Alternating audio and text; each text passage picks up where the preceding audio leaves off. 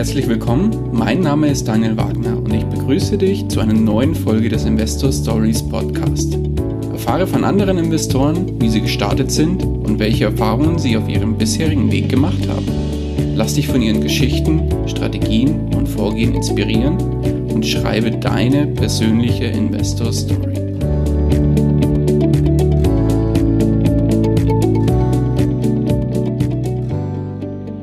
Bevor es mit der eigentlichen Podcast-Folge losgeht, möchte ich dir noch kurz unseren Werbepartner vorstellen. Und zwar das Anlegerportal extraetf.com.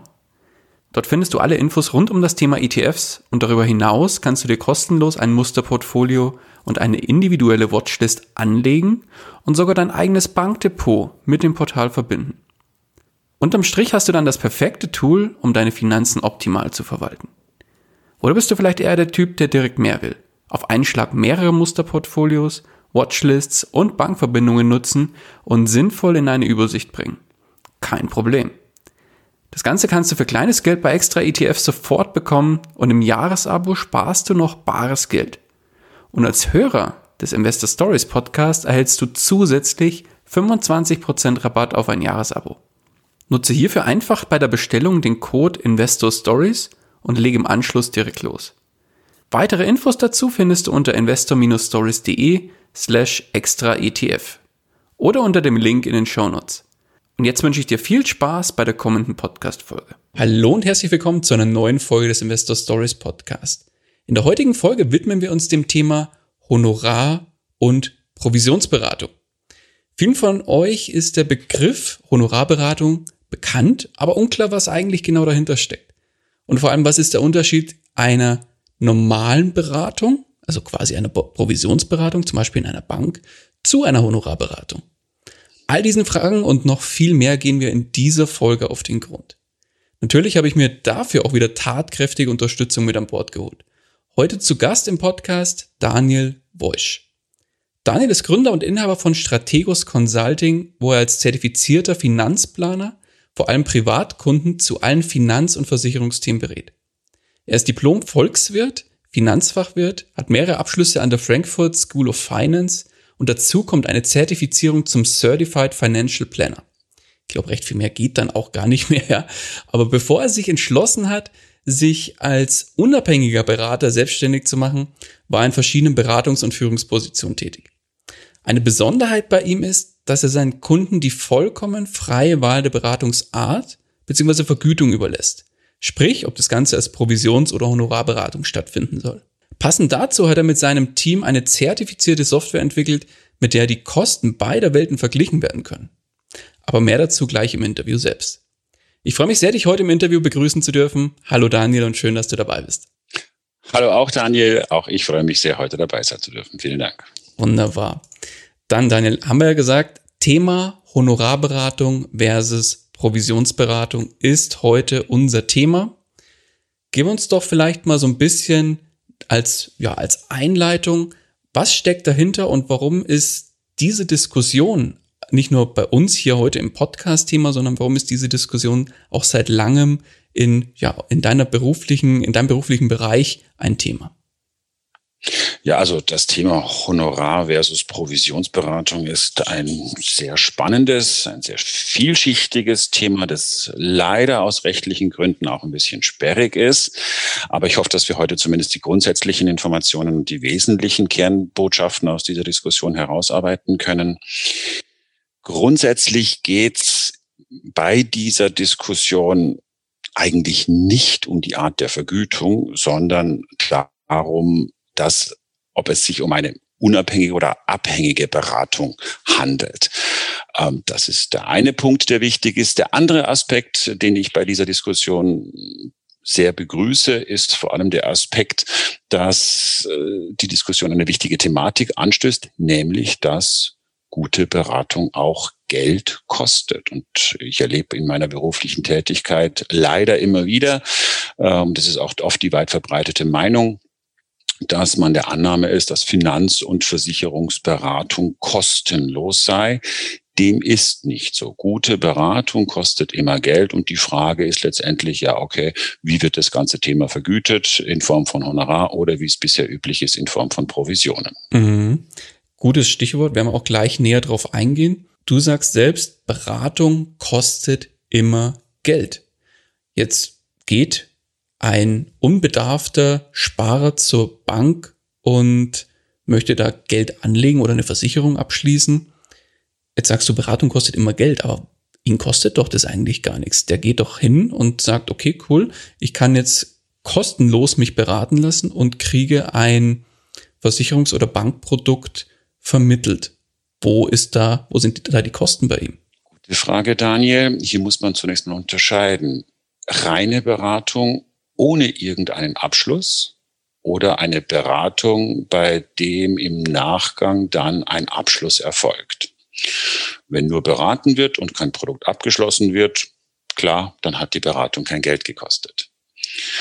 Wenn eine Beratung stattfindet und hinterher der Kunde ein Produkt kauft, um bei deinem Beispiel zu bleiben bei der Bank, dann hat die Beratung den Kunden dahin Geld, dahingehend Geld gekostet, dass in dem vermittelten Produkt eine Provision enthalten ist, die letztendlich natürlich der Kunde bezahlt. Hm, guter Hinweis. Okay, wenn wir auf jeden Fall noch ein bisschen tiefer dann drauf einsteigen. Jetzt weiß ich, dass es bei, ja, sowohl bei Honorarberatung, aber auch bei Provisionsberatung ja Unterschiede gibt oder bestimmte Bereiche gibt, wo man so ein bisschen draufschauen sollten. Das eine ist ja das Thema Versicherung und das andere ist eher so der Bereich finanzielles, also so Geldanlagen. Mhm. Lass uns doch da mal vielleicht ein bisschen tiefer einsteigen und unseren Hörern da mal so ein bisschen auch eine Übersicht geben, was hat es mit dem Thema Provisionsberatung und Honorarberatung bei Versicherungen auf sich und das gleiche nochmal im Bereich Geldanlage. Und dann schauen wir mal, wo wir da noch tiefer reinkommen und dass da vielleicht eine Übersicht für die Hörer dann auch entsteht. Lass uns mit dem Bereich Versicherungen vielleicht beginnen. Okay. Gib uns doch da mal so einen groben Überblick, wie spielt die Honorarberatung damit rein und wie spielt die Provisionsberatung damit rein? Okay. Also grundsätzlich kommen wir noch mal ganz kurz vielleicht auf die beiden Begrifflichkeiten Honorar oder Provision im Bereich der Versicherungen zu sprechen. Hm, wenn ich mich zu Versicherungen beraten lasse von einem Honorarberater, dann zahle ich für diese Beratung direkt die Beratungsvergütung an den Berater. Das heißt, ich zahle das Honorar aus meiner Liquidität, aus meinem Cash. Dafür vermittelt der Honorarberater in der Regel sogenannte Nettopolisen oder Nettoprodukte. Und in diesen Nettoprodukten ist eben keine Provision enthalten.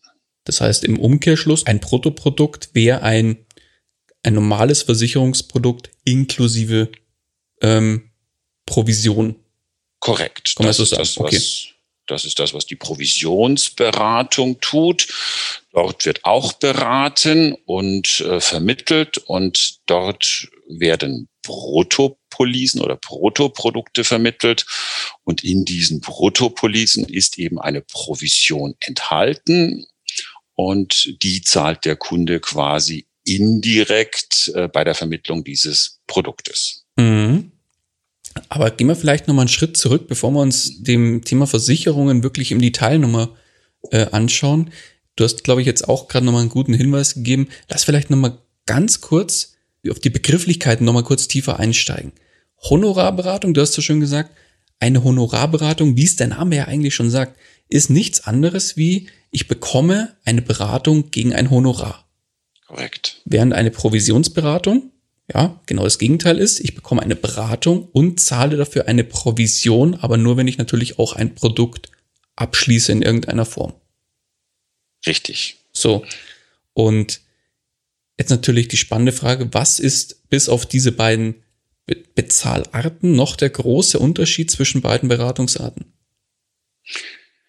Wie schon eingangs erwähnt, geht es eigentlich darum, und das ist das letztendlich, was auch in der Presse diskutiert wird, ist die Beratung letztendlich, die erfolgt ist, eine abhängige Beratung oder eine unabhängige Beratung. Und damit wir das auseinanderklamüsern können, würde ich vorschlagen, gucken wir uns grundsätzlich mal die Berater an, die es im Bereich der Versicherungen gibt. Mhm. Und dann, glaube ich, wird das Ganze ein bisschen klarer. Perfekt. Dann machen wir vielleicht das soll, vielleicht sollten wir auch noch kurz vorweg schicken, dass der Begriff Honorarberatung keine geschützte Berufsbezeichnung ist. Das heißt letztendlich, jeder darf sich Honorarberater nennen. Das sollte man vielleicht auch an der Stelle ganz kurz wissen, damit man das Ganze ein bisschen besser einteilen kann. Ist das jetzt nur auf den Versicherungsbereich oder auf den, oder allgemein kann ich jetzt zum Beispiel sagen, ich bin ein Honorarberater? Egal in welchem Bereich. Natürlich, du kannst eine Ernährungsberatung ah, okay. Äh, äh, bringen, dann bist du Ernährungsberater und rechnest auf Honorarbasis ab äh, oder sonstige Lebensbereiche. Ähm, Unternehmensberater ist ein klassischer Honorarberater zum Beispiel, der bringt eine Dienstleistung und rechnet seine äh, beratende Tätigkeit gegen ein Honorar ab. Ah, verstanden. Okay. Und deswegen gibt es weder im Versicherungsbereich noch im ähm, Geldanlagebereich den Honorarberater, sondern in beiden Bereichen werden gesetzlich vorgeschriebene Begrifflichkeiten verwendet für diese Art von Honorarberater. Und ich glaube, da steigen wir am besten ganz kurz ein. Perfekt. Dann, ja, sag uns doch vielleicht jetzt mal ganz kurz, weil wir gerade schon das Thema hatten, was sind denn die Begrifflichkeiten? Was, was ist ein, ein, ein rechtlich vorgegebener Begriff für einen Honorarberater im Bereich Versicherung? Mhm. Also im, der Honorarberater im Bereich der Versicherung äh, heißt gesetzlich vorgeschrieben, und das ist eine geschützte Berufsbezeichnung, der heißt Versicherungsberater. Das ist äh, mit diesem Ausdruck ist landläufig der Honorarberater im Versicherungsberater, in der, in der Versicherungsberatung gemeint. Also Versicherungsberatung, Versicherungsberater, entschuldige. So. Und an diesen Beruf, an diese Berufsbezeichnung sind sehr strenge Vorgaben vom Gesetzgeber her äh, angelegt worden. Das heißt zum Beispiel, ein Versicherungsberater darf Honorare nur von Kunden annehmen. Er darf keine Provisionen von Produktgebern annehmen. Okay, das heißt im Umkehrschluss für mich, ein Honorarberater ist es eigentlich auf gut Deutsch egal, was er dem Kunden vermittelt, weil er kriegt eh seine Zeit bezahlt. Kann man das so sagen? Ich würde es präziser ausdrücken wollen. Äh, der Versicherungsberater ähm, rechnet seine Zeit, seinen Zeitaufwand äh, entweder äh, mit einem Stundensatz oder mit einem Pauschalhonorar ab. Äh, und nur das darf er tun. Er darf, wie gesagt, keine Provisionen annehmen. Okay, wie ist es dann, wenn ich jetzt theoretisch über einen Versicherungsberater ein Versicherungsprodukt abschließe und dann, wobei, das sind ja, im, wenn, wenn da grundsätzlich immer Nettopolisen vermittelt oder sind es auch mal Bruttopolisen? Und wenn es Bruttopolisen sind, was passiert dann mit den, mit den Provisionen? Sehr gute Frage. Also der Versicherungsberater, der Honorarberater im Versicherungsbereich darf auch also vermittelt vorwiegend Nettoprodukte, Nettopolisen. Er darf aber auch, wenn er und der Kunde das für gegeben halten, auch Provisionsprodukte vermitteln. Das darf er. Wenn er das tut, dann muss er natürlich den Kunden darauf hinweisen, ist ganz klar. Zum einen und zum zweiten muss er die von dem Produktgeber erhaltene Provision dann wieder an den Kunden auskehren. Auskehren heißt, der kriegt er zurück auf gut Deutsch. Genau, das, die Provision kriegt der Kunde dann wieder zurück. Okay. Kriegt er die Bar zurück? also wie, wie darf ich mir das jetzt vorstellen? Ich habe jetzt ein Versicherungsprodukt. Das ist ja nicht so, dass ich dann sage, so, und jetzt habe ich das Produkt abgeschlossen, jetzt kriege ich sofort die 5000 Euro Provision. Muss man um jetzt eine Zahl zu nennen, die würde ich ja nicht sofort wieder zurückkriegen, sondern das ist ja wahrscheinlich, ich zahle da einen monatlichen Beitrag von, sagen wir, 100 Euro und davon sind von mir aus 10 Euro Provision und die würde ich aber wieder zurückkriegen. Mhm. Es ist abhängig von der Produktart. Es gibt bei den Versicherungen zwei große Bereiche. Es gibt Sachversicherungen und es gibt Personenversicherungen. Sachversicherungen kennt jeder, das ist eine Kfz-Versicherung, ist eine Haftpflichtversicherung, eine Hausratversicherung, whatsoever.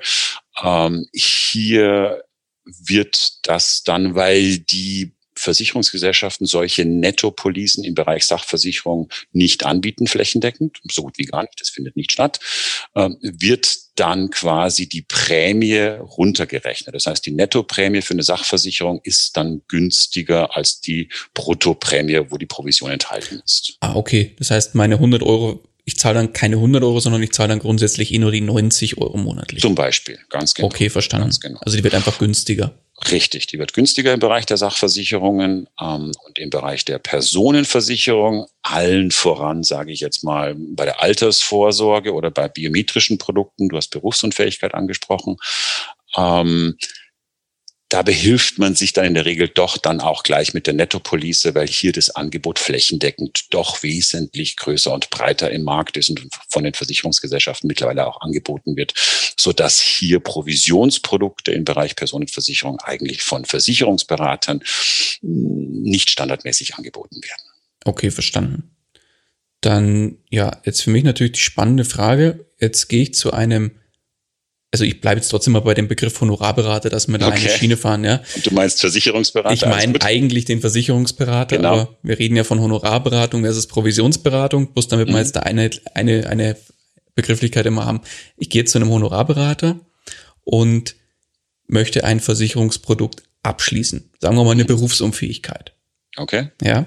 Geh mit dem Wunsch zu einem Honorarberater, geh mit dem Wunsch zu dir und jetzt bin ich mir aber komplett unsicher, muss ich dir jetzt, sage ich mal, eine Pauschale bezahlen? Muss ich da dich stundenweise bezahlen?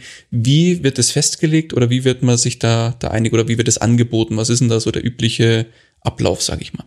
Okay, jetzt haben wir schon den ersten Knoten in der Diskussion drin. Ähm, ich gehe zu dir als Honorarberater. Punkt eins, ich bin kein Versicherungsberater darf mich aber trotzdem Honorarberater nennen. Warum? Erzähle ich dir gleich. So, was kostet der Versicherungsberater oder Honorarberater, um in deinem, äh, um es mit deinen Worten zu sagen? Das kommt drauf an.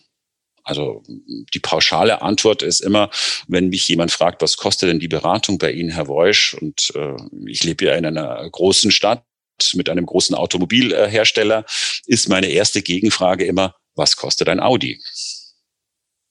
Es kommt also drauf an, was möchte ich an Ausstattung überhaupt haben? Wie tief soll die Beratung gehen? Wie umfassend soll sie sein? Was ist, um im Bereich der Berufsunfähigkeit mal ein konkretes Beispiel vielleicht äh, zu nennen, äh, was muss dafür getan werden, um für dich, lieber Kunde, die bestmögliche Berufsunfähigkeitsabsicherung, äh, die es auf dem Markt gibt, zu bekommen? Kannst du dir so vorstellen, hm, der Kunde ist super gesund, also bei der Berufsunfähigkeitsversicherung müssen im Vorfeld Gesundheitsangaben den Versicherungen übermittelt werden. Und die entscheiden dann, ist äh, derjenige Interessent so gesund, dass wir den vorbehaltlos versichern können.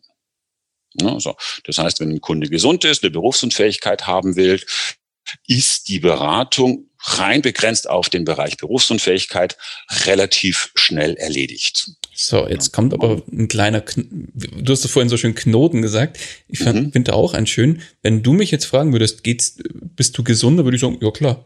So als, als Normalsterblicher sagt man immer von sich, ja, mir geht's gut, passt genau, schon. Genau, das sagt jeder.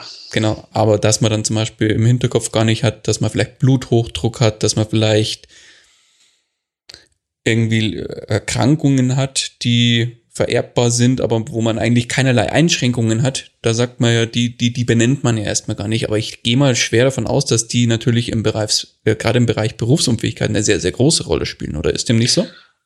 Absolut, absolut. Ähm, deswegen geht ein guter Honorarberater, Schrägstrich Versicherungsberater, ähm, auch strukturiert natürlich vor. Das heißt, bevor er überhaupt dem Kunden abschätzen kann, was die BU-Beratung in dem konkreten Fall äh, kostet, gibt er dem Kunden erstmal einen umfassenden Gesundheitsfragebogen und der ist zwei, drei Seiten lang ähm, mit vielen Fragen zu jeden gesundheitlichen potenziellen Störungen und die muss der Kunde erstmal ausfüllen. Und erst wenn der Kunde das ausgefüllt hat, erst dann kann sich der äh, Berater ein Bild machen, okay, kann ich hier relativ schlank den Kunden beraten, mit wenig Aufwand oder sind schon viele Vorerkrankungen da, oftmals auch äh, psychischer Natur, also die Modekrankheiten.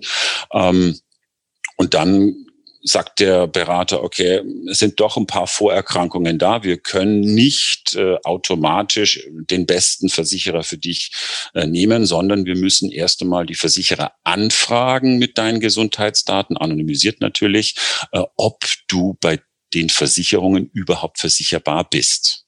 Und dieser Aufwand, meist in Form dann einer sogenannten Ausschreibung, hat dann einen deutlich höheren Aufwand, als wenn ich sofort mit dem Kunden sagen kann, okay, du bist gesund und jetzt äh, gucken wir gleich mal auf dem Markt, was die beste BU für dich ist. Mhm. Und was also wäre jetzt, was wäre jetzt der Unterschied? Bitte? Wie würde jetzt theoretisch so eine Ausschreibung abgerechnet werden versus einer, der ist, der ist fit, der ist gesund, geht wahrscheinlich vergleichsweise schnell. Wie wäre da so die, äh, die Honorarart, sage ich jetzt mal, was da, was da fällig werden würde oder was da empfohlen wird dem Kunden dann? Also in der Regel, damit es eine faire Verteilung zwischen Kunde und Berater ist, kann man natürlich ein Pauschalhonorar vereinbaren, dass man sagt, okay, du bist gesund, ich nehme Pauschalbetrag X oder du bist nicht gesund, ich muss eine Ausschreibung über, geht schon los, mache ich die Ausschreibung nur bei drei Versicherungen, bei den drei Top-Anbietern oder ist der Kunde so krank, dass ich wirklich äh, die Ausschreibung auf dem gesamten Markt durchführen muss? Äh, und auch da entweder über ein Zeithonorar nach Aufwand oder auch ein Pauschalhonorar. Okay. Nach Zeit heißt nach mit der Stunde oder was, was, was rechnet man da ab?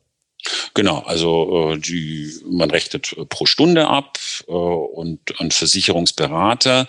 Ähm, auch hier muss man sich vielleicht nochmal vergegenwärtigen, dass ein Versicherungsberater schon einer rechtsdienstleistenden Beratung nahe kommt. Also der darf dich auch in Versicherungsfragen fast wie ein Anwalt vertreten, hat natürlich auch entsprechend strenge Maßstäbe an seine Tätigkeit und die Gesetze pendeln sich so im Markt zwischen 150 bis 200 Euro netto plus Mehrwertsteuer für einen Versicherungsberater ein. Pro Stunde. Okay, verstanden. Pro Stunde. Mhm. Mhm. Und bloß, damit man jetzt auch einen Vergleich hat, wie viel kann man so ungefähr rechnen als Pauschalhonorar, wenn ich jetzt sage, ich will eine BU? Gesund oder nicht gesund? Beide Fälle? Beide Fälle. Ich würde mal sagen, gesund Dicker Daumen. Mit Beratung, dicker Daumen, fünf Stunden, vielleicht 1000 Euro. Mhm. Aus der Hüfte geschossen jetzt. Ja. Ähm, wenn eine Ausschreibung dahinter steht, dann sind wir schon im Bereich von insgesamt 12 bis 15 Stunden. Also dann reden wir schon eher von 2.000 bis 3.000 Euro. Okay, verstanden. Bloß damit man mal eine Anhalts, einen Anhaltspunkt mhm. hat. Nee, super. Okay, dann ja, habe ich jetzt erstmal soweit einen guten Überblick, was ein Versicherungsberater, ein Honorarberater macht. Ähm, vielleicht noch ein, eine wichtige Frage. Hat ein, du hast jetzt gerade so schön gesagt, wie ein Anwalt vertreten, also ein, ein Honorarberater darf wie ein Anwalt in Anführungszeichen vertreten in dem Bereich, hat er dann auf der anderen Seite auch Haftung oder muss er Haftung übernehmen? Wie ist es da? Grundsätzlich muss er natürlich natürlich, wie jeder unabhängige Berater, äh, für seine Haft, für seine Empfehlung gerade stehen. Das ist ein Aspekt der Haftung. Also zum Beispiel würde jetzt ein Versicherungsberater nie machen, dass er wie es bei Provisionsberatern, dann kommen wir gleich äh, zu sprechen, ähm, sagt, na gut, lieber Kunde, die Krankheit XY, die ist jetzt nicht so schlimm, die ähm, geben wir jetzt nicht an, äh, müssen wir nicht angeben, äh, ist nicht relevant, äh, äh weil er im Hinterkopf hat, dann kriege ich hier äh, den Vertrag besser platziert. Also ähm, für so eine Beratung würde er natürlich haften.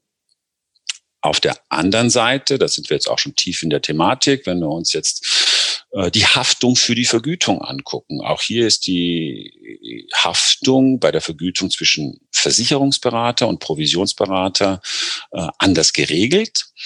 Der Versicherungsberater macht seine Beratung, äh, vermittelt dem Kunden das Produkt, das er haben möchte und kriegt dafür sein Honorar und fertig. Beim Provisionsberater läuft es ein bisschen anders. Der macht dann auch die Beratung, vermittelt auch das Produkt äh, dem Kunden und haftet dann aber für die Provision, die er erhält, zwischen fünf und acht Jahre. Das heißt, im Gegensatz zum Honorar oder zum Versicherungsberater hat der Provisionsberater sein Geld noch nicht voll verdient. Ah, okay, verstanden. Das heißt, letztendlich haftet der Provisionsberater auch sehr lange, wie gesagt, fünf bis acht Jahre, bis er diesen Vertrag oder die Vergütung für diese Beratung und diesen Vertrag tatsächlich auch voll verdient hat. Okay, verstanden. Aber dann sind wir jetzt eh schon mittendrin in der Provisionsberatung. Mhm. Dann Gib uns doch da mal einen Überblick im Bereich Versicherung. Was gibt es oder was macht ein Provisionsberater und gibt es da vielleicht auch Unterschiede? Im Versicherungsbereich wohlgemerkt. Da gibt es wesentliche Unterschiede in dem Bereich. Provisionsberater okay. ist ja nicht Provisionsberater, sondern man unterscheidet hier oder muss hier ganz klar unterscheiden zwischen abhängigen Provisionsberatern und unabhängigen Provisionsberatern. Ja, fangen wir mal das Abhängigen an. Was steckt, was steckt dahinter? Genau, der abhängige Provisionsberater, der ist in der Regel tätig für eine oder für ein paar Versicherungen oder ist tätig bei einem Finanzvertrieb, äh, zum Beispiel die DVAG in Deutschland, der größte Finanzvertrieb, den es gibt.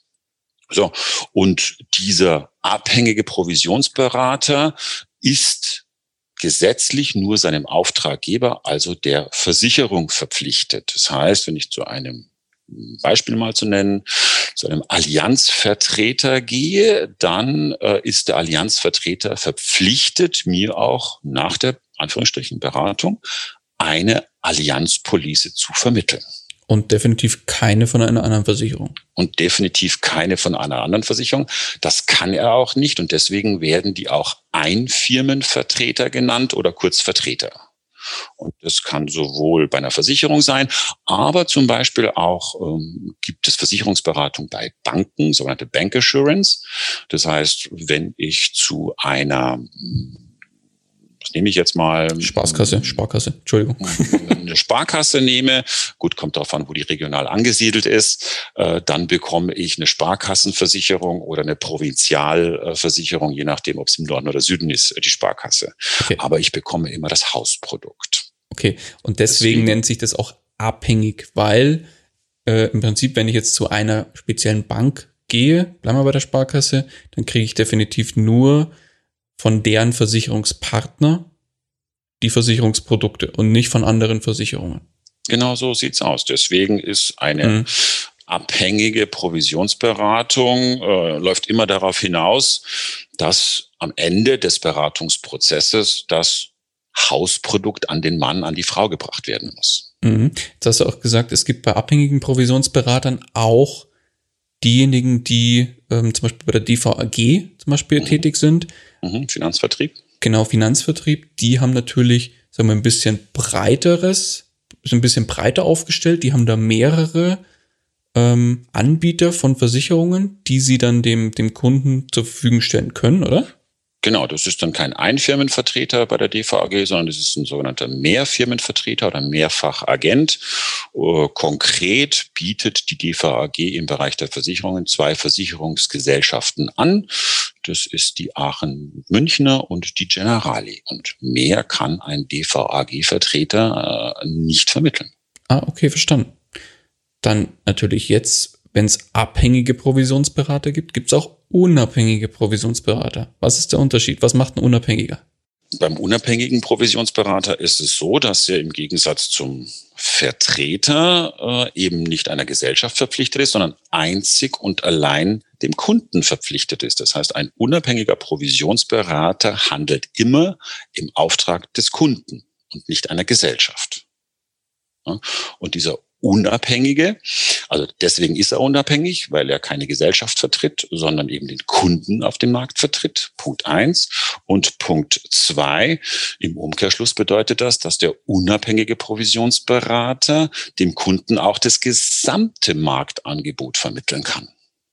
Okay, also ist er komplett also wie, wie es der Name wirklich sagt, unabhängig. Das heißt, er kann genau. wirklich aus allen Versicherungsprodukten, die der Markt hergibt, äh, ja, dem Kunden die im Prinzip vermitteln. Richtig, und das können nur unabhängige Versicherungsmakler. Mhm. Und ich nenne es jetzt mal kurz Makler.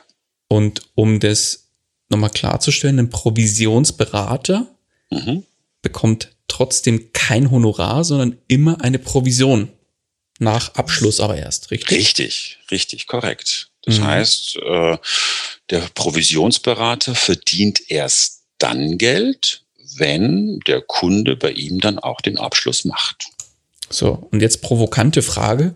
Kann ein Provisionsberater auch ein Honorar-Versicherungsberater sein? Und genau das ist der Punkt, wo wir vorhin den Knoten drin hatten. Ja. Äh, auch ein Provisionsberater darf Honorarberatung anbieten. Und weil ein Provisionsberater im Speziellen eigentlich nur die unabhängigen Versicherungsmakler auch Honorarberatung anbieten dürfen, dürfen sich Provisionsberater, Klammer auf unabhängige Provisionsberater ist gleich Makler, auch Honorarberater betiteln oder auch als Honorarberater bezeichnen. Aber nicht Versicherungsberater. Richtig. Ha. Das ist die Unterscheidung. Sehr gut.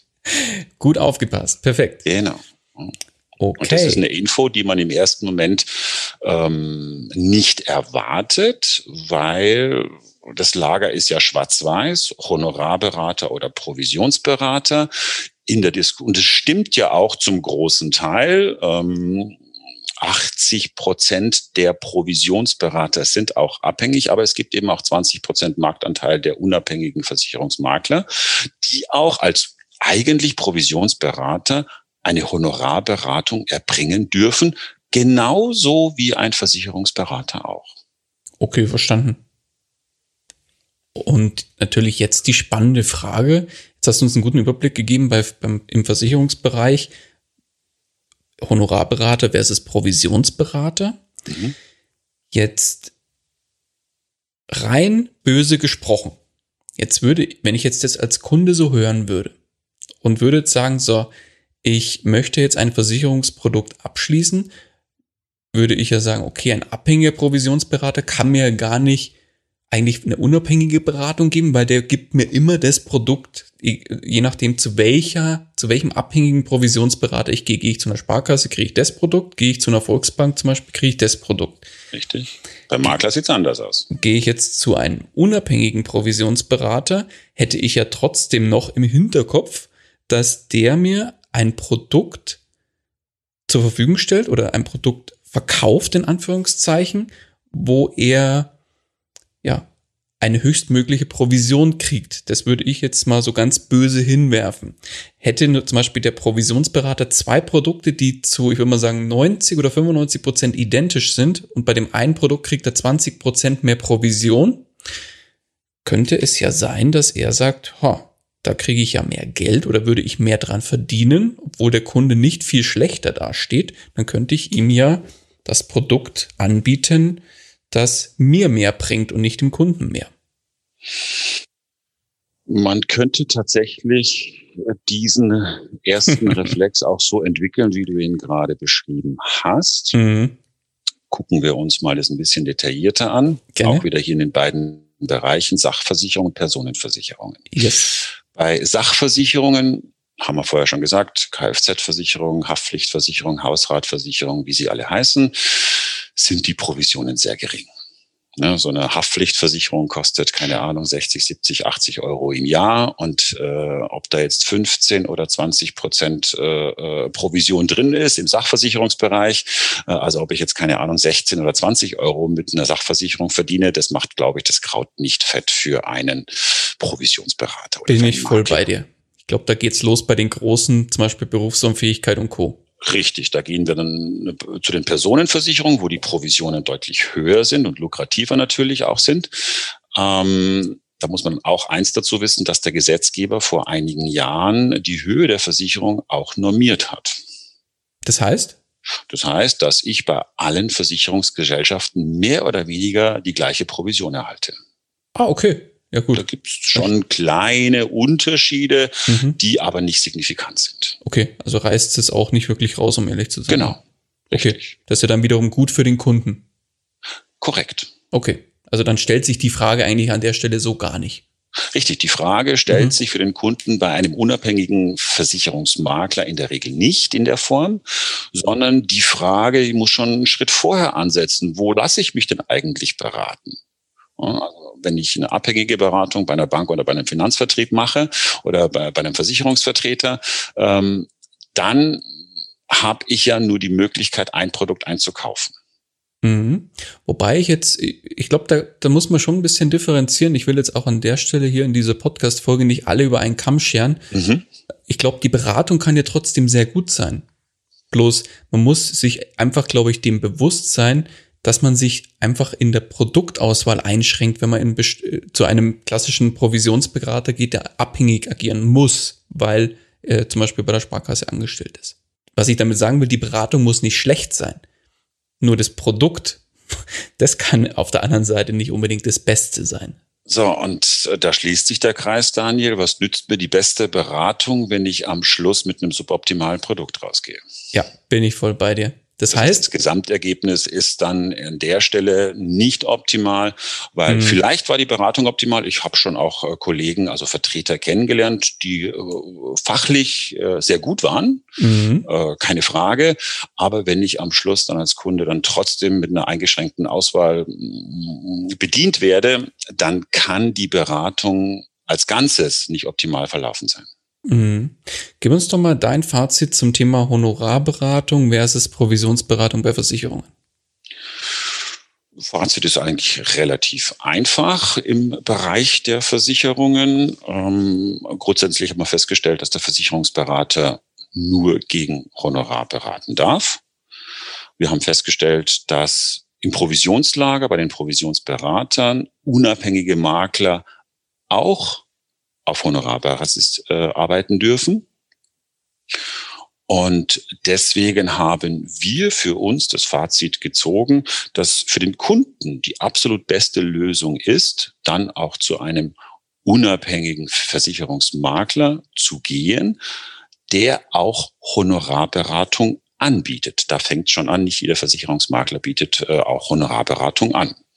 So, und wenn man einen guten, qualifizierten Versicherungsmakler hat, der sowohl auf Provisions- als auch auf Honorarbasis den Kunden beraten kann, dann ist es ganz klar, dass die Auswahl für den Kunden, wenn er beide Möglichkeiten hat zu wählen zwischen Honorar und Provision, natürlich besser und höher ist, als wenn er nur zum Versicherungsberater geht äh, und nur auf Honorar, Honorarbasis mit dem abrechnen kann. Das heißt, ähm, bei einem unabhängigen Versicherungsmakler, der eben auch Honorarberatung anbietet, äh, muss sich der Berater ja nicht automatisch für ein Modell per se aussprechen, sondern er kann dem Kunden sagen, wir können es auf Provisionsbasis machen, wir können es auf Honorarbasis machen, darfst du selbst entscheiden. Und erst dann hat in meinen Augen der Kunde die echte Wahl. Mhm. Jetzt bloß mal nochmal zum Kunden oder aus Kundensicht gesprochen nochmal. Jetzt komme ich als Kunde und sage, ich möchte eine, ich entscheide mich jetzt bewusst für eine unabhängige Beratung, sei jetzt mal dahingestellt, ob ich jetzt dazu einem, ich bleibe bei den, meinen Begrifflichkeiten, ob ich jetzt zu einem klassischen Honorar-Versicherungsberater gehe oder zu einem Provisionsberater, der aber auch gegen Honorar abrechnen würde, also beide, beide Welten anbietet. Ja. Mhm. Wenn ich jetzt mich für eine Berufsunfähigkeit zum Beispiel entscheide und sage, ich will eine Berufsunfähigkeit abschließen und ich würde das und ich hätte die Wahl zwischen Provision und Honorar, Mhm. Dann reines Bauchgefühl würde mir immer sagen, ich würde mich für die Provision entscheiden, weil ein Honorar ist ja sofort fällig. Das heißt zum Beispiel dieses, sagen wir mal, diese, diese 3000 Euro, weil es eine sehr aufwendige Geschichte ist. Versus bei der Provision, da stotter ich das ja dann im Zweifel über Jahre in, äh, monatlich ab, oder? Korrekt, richtig. Mhm. Und das ist auch State of the Art auf dem Markt. Also die Honorarberatung ist vor circa 20 Jahren in Deutschland gestartet im Versicherungsbereich ähm, und hat nach wie vor einen Marktanteil, ich habe jetzt mal den Wert von 2020 hergenommen, einen Marktanteil von festhalten 0,001 Prozent. Das heißt, wir haben in Deutschland roundabout ungefähr 200, 220 zugelassene Versicherungsberater. Und an der Zahl sieht man sehr, sehr schön, dass sich das Modell Honorarberatung, so wie es landläufig verstanden wird, im Markt nicht durchgesetzt hat. Warum nicht? Und das liegt für meine Begriffe zum großen Teil ähm, in dem Umstand begründet, dass eben, so wie du gerade gesagt hast, die Kunden oft nicht bereit sind, ein Honorar, ein hohes Honorar, ähm, auf den Tisch zu legen aus ihrem Cash, sondern dass sie sagen, okay, äh, ich mache das im Hintergrund, stotter das ab, ich muss nicht zusätzlich irgendwie ein, zwei, dreitausend Euro auf den Tisch legen. Ähm, und das ist für viele Kunden wesentlich angenehmer, als sofort direkt zu bezahlen. In der Berufsunfähigkeit, ich würde vielleicht sogar an der Stelle hm, ein anderes Beispiel nehmen wollen, die Altersvorsorge. Die Altersvorsorge heißt ein ich möchte was für die Altersvorsorge tun und lasse mich zum Thema Altersvorsorge beraten und äh, bespreche mit dem Berater, was soll ich denn im Bereich der Altersvorsorge tun? Also wir sind immer noch im Bereich der Versicherungen. Ja. Soll ich die betriebliche Altersvorsorge machen? Soll ich eine Riester-Rente machen? Soll ich eine Rürup-Rente machen? Soll ich eine private Rentenversicherung machen? Da gibt es ja viele Produkte und Möglichkeiten, hier für das äh, Alter privat vorzusorgen. Und äh, hier haben wir, du hast ja eingangs erwähnt, dass wir eine Software äh, entwickelt haben. Vielleicht komme ich da ganz kurz zu sprechen. Gerne. Unsere Software kann eben ähm, Honorar versus Provisionsberatung gegenüberstellen. Das heißt, mit der Software wird dann gegenübergestellt, okay, die Beratung kostet Honorar X, dafür bekommst du ein Nettoprodukt Produkt mit den Kostenparametern, wie sie in der Finanzmathematik und wie sie auch im äh, äh, Produktinformationsblatt ausgewiesen werden. Und auf der anderen Seite hast du die Möglichkeit, aber auch, lieber Kunde, statt äh, der Honorarberatung das Provisionsmodell zu wählen. Dort bekommst du eine Bruttopolice, musst kein extra Honorar bezahlen. Und diese beiden Welten vergleichen wir mit unserer Software für den Kunden. Und jetzt kommt der Witz. Wenn in beiden Bereichen bestmögliche Produkte gewählt werden, also kostengünstige Produkte, dann macht es keinen Unterschied, ob der Kunde das Honorar direkt bezahlt oder die Beratung über die Provision laufen lässt, weil am Schluss in beiden Modellen für den Kunden der Aufwand gleich ist. Auch das ist eine hm, Information, eine Neuigkeit, die viele im Markt nicht wissen. Und das ist auch ein Umstand, der mich persönlich stört, dass viele in Anführungsstrichen reine Honorarberater äh, diese Gegenüberstellung nicht dem Kunden in der Form, wie es sich gebührt, darstellen. Das heißt, sie äh, zeigen dem Kunden nicht auf, okay, lieber Kunde, ähm, du könntest es auch als Provisionsberatung machen mit einem guten, günstigen Provisionsprodukt und dann würdest du letztendlich aufs Gleiche rauskommen. Teilweise sogar noch besser fahren. Das zeigt unsere Software sehr eindrucksvoll. Äh, da waren wir auch überrascht am Anfang, als wir die äh, konzipiert hatten und haben sie deswegen auch zertifizieren lassen vom Fraunhofer Institut äh, für Techno- und Wirtschaftsmathematik. Und die haben unsere Ergebnisse bestätigt, dass unser Rechner also richtig rechnet. Heißt, die Quintessenz, ähm, bei normalen Altersvorsorgeberatungen im üblichen Bereich, ich sage mal, ich spare ein paar hundert Euro für die Altersvorsorge monatlich, macht es in der Regel für den Kunden keinen Unterschied, ob er sich sich auf Honorarbasis beraten lässt oder auf Provisionsbasis, wenn das Provisionsprodukt ein gutes, schrägstrich kostengünstiges ist. Okay. Aber nichtsdestotrotz bleibt ja immer noch, also, weil du ja selber sagst, der Marktanteil war bei 0,001 Prozent. Jetzt, wenn man, wenn man aufrundet oder, oder dezent abrundet, dann ist es ja eigentlich nicht existent. Findet, findet quasi nicht statt. Ja, das heißt eigentlich im Umkehrschluss, die, der Kunde sagt doch eigentlich immer, wenn ich die Möglichkeit hätte und das unterm Strich aufs Gleiche rauskommt, dann will ich doch nicht auf einen Schlag was bezahlen, sondern immer abstottern, wenn es für mich keinen Unterschied macht. Richtig, und das mhm. ist der Interessenskonflikt, den ein reiner Honorarberater ja hat, weil er ja dem Kunden nur das Honorarmodell anbieten kann. Er könnte zwar das Provisionsmodell auch anbieten, aber es bringt ihm ja nichts.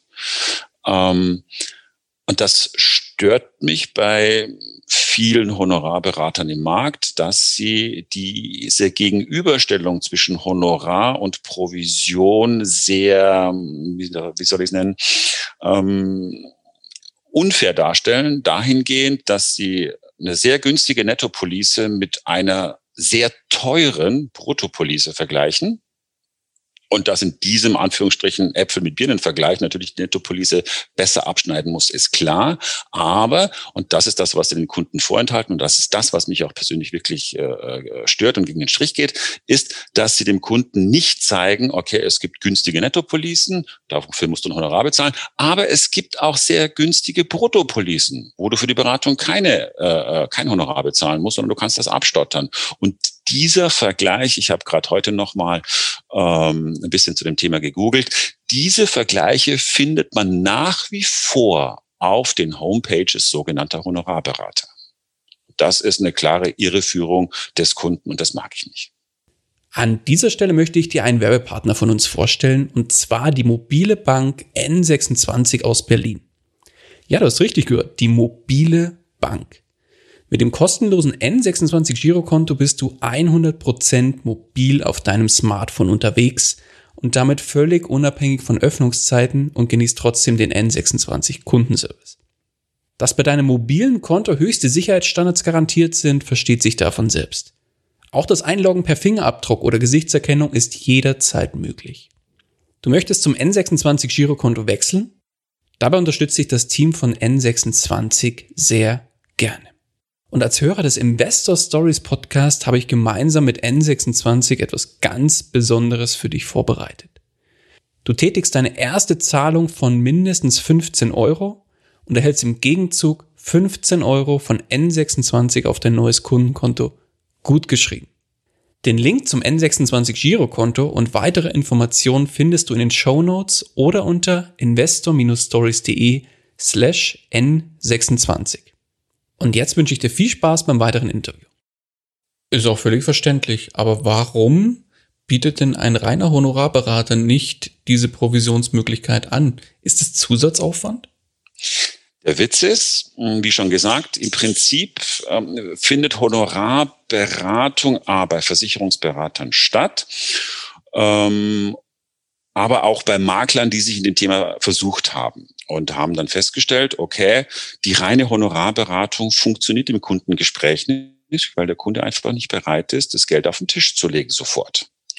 Und man sieht, dass auf dem Markt im Bereich der Honorarberatung tatsächlich eine Wandlung stattfindet, dass Honorarberater langsam auch darüber äh, hingehen und dem Kunden auch Provisionsmodelle anbieten, in der Form, wie ich es gerade genannt habe, ähm, damit sie überhaupt mit dem Kunden ins Geschäft kommen. Weil Sie sehen, bei der Honorarberatung alleinig funktioniert das nicht. Also äh, hier sieht man einen ganz klaren Trend zum sogenannten dualen System ähm, oder zum hybriden System, dass dem Kunden beide Möglichkeiten vorgestellt werden. Und das ist das, was wir schon seit über zehn Jahren genauso machen. Und deswegen sind wir auch Vorreiter äh, in der Branche, äh, weil wir es schon immer so gemacht haben, weil wir das als fair und transparent empfinden. Ja, muss aber trotzdem noch auf die Frage zurückkommen.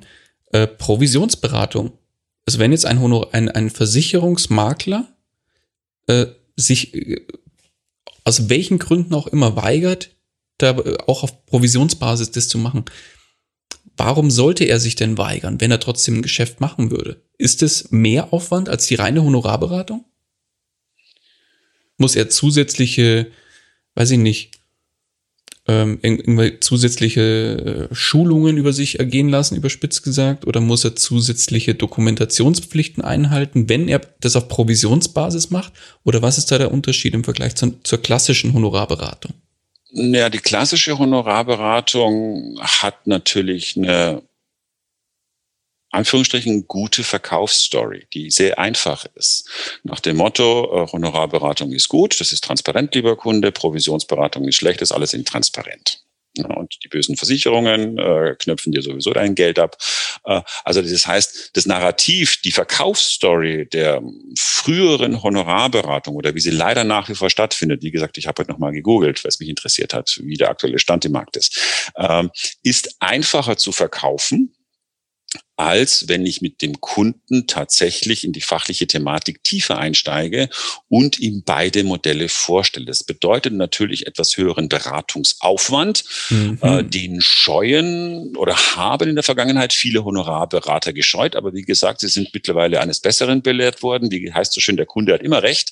Und wenn der Kunde nicht bezahlen will und ich mein Geschäft machen will, dann muss ich irgendwann mal mich dem beugen und dann auch sagen, okay, ähm, ich biete dir jetzt auch beide Modelle an als Honorarberater.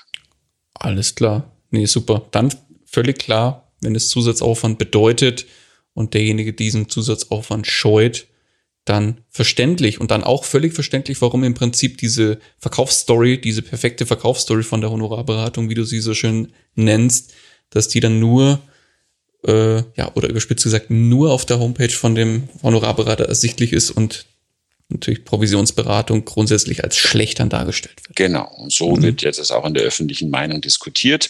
Das heißt, die Informationen, die wir gerade äh, herausgearbeitet haben, nämlich dass äh, unabhängige Provisionsberatung Anführungsstrich auf Honorarbasis auch stattfinden kann, bei gleichen Ergebnissen, wie es ein Honorarberater äh, leisten kann, stattfindet. Äh, diese Information ist flächendeckend in der Bevölkerung, beim Verbraucherschutz und der Politik noch nicht angekommen. Na, dann wird's Zeit. Finde ich auch. Deswegen versuchen wir, äh, diese Thematik auch entsprechend, auch mit Hilfe deines Podcastes, äh, in die Welt zu tragen. Perfekt. Dann von meiner Seite könnte ich jetzt einen Haken hinter das Thema Versicherungen machen. Bei, ja, also, bei der äh, Unterscheidung? Oder hast du noch was ergänzt? Ganz klar, äh, ganz klar, äh, die Quintessenz nochmal ganz deutlich. Wichtig ist, wenn ich mich in dem Bereich beraten lasse, eben nicht zu einem abhängigen Provisionsberater zu gehen, weil da kann die Beratung nicht optimal sein. Ich bekomme das Hausprodukt. Bei einem Versicherungsberater, dem reinen Honorarberater, bin ich schon mal ganz gut aufgehoben ähm, sofern der auch transparent beide Modelle darstellt, was in der Vergangenheit eben nicht der Fall war, verstärkt aber immer stärker kommt, dann bin ich schon mal gut aufgehoben. Und wenn ich einen unabhängigen Versicherungsmakler habe, der sowohl Provisions- als auch äh, Honorarvergütungsmodell anbietet, äh, dann hat der Kunde, wie gesagt, die echte Wahl zwischen den Modellen und das ist für mich ja das Maximum, Maximum an Unabhängigkeit, was möglich ist. Perfekt. Wunderbar. Vor allem, wenn es um den großen und äh, äh, kostenintensiven Bereich Altersvorsorge geht. Bei der Sachversicherung, in Anführungsstrichen, ist eine ganz wurscht, ähm, ist auch die Qualität des Produktes natürlich entscheidend. Äh, aber gerade wenn es um äh, große Themen geht, äh, du hast Berufsunfähigkeit, Altersvorsorge, private Krankenversicherung vielleicht sogar, ähm, dann unbedingt als Verbraucher darauf achten, dass ich mich von einem unabhängigen Versicherungsberater oder unabhängigen Versicherungsmakler beraten lasse. Alright. Dann Haken hinter Versicherungen. Mhm. Lass uns auf den zweiten großen Block überspringen, auf den Bereich Geldanlage. Mhm. Geldanlage heißt, ich möchte entweder monatlich, entweder monatlich was investieren, mhm. was jetzt gar nicht zwingend äh, Altersvorsorge sein muss, sondern sage, ich habe monatlich so und so viel zur Verfügung, das will ich einfach mal auf die Seite packen und sinnvoll für mich arbeiten lassen. Oder so ein Einmalbetrag, ich krieg vom, von der Tante Erna erbe ich 100.000 Euro und das will ich jetzt investieren. Mhm. So, die zwei Möglichkeiten habe ich. Und da gibt es auch wieder das Thema Honorarberatung versus Provisionsberatung. Richtig. Dann gib uns doch, oh genau, dann hatten wir ja, dass wir wieder bei dem ganz wichtigen Thema Begrifflichkeiten sind. Gib uns doch mal den offiziellen ähm, geschützten Begriff für einen Honorarberater im Geldanlagebereich. Sehr gut, Daniel. Also, wie gesagt, Honorarberatung im Bereich der Geldanlage ist im Prinzip das gleiche wie, beim Versich wie bei Versicherungen auch, nur mit dem Unterschied, dass es hier nicht einen Versicherungsberater gibt, sondern es gibt zwei Arten von Honorarberatern im Bereich der Geldanlage. Und die Begrifflichkeiten, die geschützten Berufsbezeichnungen heißen zum einen Honorarfinanzanlagenberater und Honoraranlagenberater, also ohne Finanz. So, der Honorarfinanzanlagenberater, der ist zu finden in der Regel als Angestellter bei Banken und bei Instituten. Und der Honoraranlagenberater ist ähnlich dem Versicherungsberater, wie wir ihn gerade hatten. Und der ist in der Regel selbstständig tätig und meistens aber auch an Honorarfinanzvertriebe angedockt. Okay, und die Unterscheidung ist einfach bloß, je nachdem, wo derjenige, äh, ich will jetzt mal auch bei einem Selbstständigen als angestellt für sich selbst sagen, mhm. ähm, versus einen Angestellten bei Bank oder Instituten zum Beispiel, dann ist es ein Finanzanlagenberater, während Richtig. der andere der Anlagenberater ist. Ja, genau. Aber so nur das ist die Unterscheidung vom, von den Namen her. Und die sind, das, das sind beides geschützte Begriffe die beiden Honorarfinanzanlagenberater und Honoraranlagenberater, das sind geschützte, gesetzlich geschützte Begrifflichkeiten, Berufsbezeichnungen. Verstanden. So, dann, ja, habe ich jetzt von Tante Erna 100.000 Euro geerbt. Die ist leider verstorben. Jetzt komme ich zu einem Honorarfinanzanlagenberater. Okay. ähm, beziehungsweise jetzt nochmal eine andere Frage, bevor wir dann nochmal drauf eingehen bei, du hast gesagt, bei Banken, Gibt es viele Banken, die Honorarberatung anbieten? Oh, super Frage, Daniel. Ähm, es gibt in Deutschland, ich habe extra nachgeschaut für unseren Podcast, 1717, also 1717 äh, Banken, Sparkassen, Finanzinstitute. Und da gibt es Honorarberatung. Und zwar nur noch eine einzige Bank, die das anbietet von den 1717. Ah, okay, so rum. Also das heißt, es gibt eine Bank, die haben Honorar-Finanzanlagenberater. So ist es. Nur eine Bank in ganz Deutschland. Aber wenn es nur noch eine ist, die dürfen wir, glaube ich, im Podcast nennen, ohne dass wir Werbung dafür machen. Kein Problem, das ist die Quirin Bank. Die Quirin Bank, okay, mhm. verstanden. Mhm. Und alles andere läuft über, ja, über selbstständige, Moment, wie war es? Anlagenberater ab. Honoraranlagenberater, korrekt. Der Rest läuft dann über Honoraranlagenberater. Alles klar. Und bevor ich jetzt vorgreife, alles andere bei Banken spielt sich im Bereich Provisionsberatung ab. Bei Banken ist das so, da spielt es sich im Bereich der ähm, Provision ab, mhm. korrekt? Perfekt. Und auch hier, vielleicht gehen wir noch ganz kurz auf die zwei Honorarberater ein, aber ich greife schon mal vorweg, auch im Bereich der Geldanlage müssen wir wieder unterscheiden in abhängige und unabhängige Provisionsberater. Das, was du angesprochen hast, also die 1716 Banken bieten quasi eine abhängige Provisionsberatung an, weil der Bankangestellte, der Bankberater auch wieder am Ende des Beratungsprozesses äh, das Hausprodukt an den Mann, an die Frau bringen muss. Er kann ja nichts anderes. Okay, bleiben wir beim Beispiel der Sparkasse von vorhin. Das sind dann klassisch die DK-Fonds zum Korrekt. Beispiel. Bei der Sparkasse mhm. sind es die DK-Fonds, bei den, Volks, bei den Volks- und Raiffeisenbanken sind es die Union-Fonds, bei der Deutschen Bank die DWS-Fonds und so weiter. Ähm, und deswegen haben wir hier oder der große Marktanteil, auch wir, der in dem Bereich, ist äh, bei den Banken die abhängige Provisionsberatung. Perfekt. Verstanden, okay. Also gleich Spiel in Grün, wie es bei den Versicherungen Richtig. eigentlich auch üblich ist. Genau. Aber jetzt lass uns nochmal zurückkehren zu den Honorarberatern. Mhm. Zu den Honoraranlagen beziehungsweise Finanzanlagenberatern. Perfekt, Daniel, super. Mensch, eins mit Sternchen. So. Jetzt komme ich mit den 100.000 Euro von der Tante Erna zu einem dieser beiden Berater und sage, jetzt habe ich hier 100.000 Euro, ich möchte das Geld jetzt anlegen. Jo auf Honorarbasis ja wieder. Mhm. Was bedeutet es im Umkehrschluss? Was kostet mich diese Beratung für ein Honorar? Was ist da üblich? Welche Modelle gibt es da? Alles klar. Auch hier lautet die Antwort auf deine Frage. Es kommt, es kommt drauf, an. an. Alles klar. Genau so ist es. Hier ist auch auf dem Leben. Ich mache ein Beispiel. Möchte ich mich, also es gibt zwei Arten von Honorar in dem Bereich, das sogenannte Zeithonorar, also auch wieder nach Stundenaufwand äh, äh, oder ein pauschales Honorar.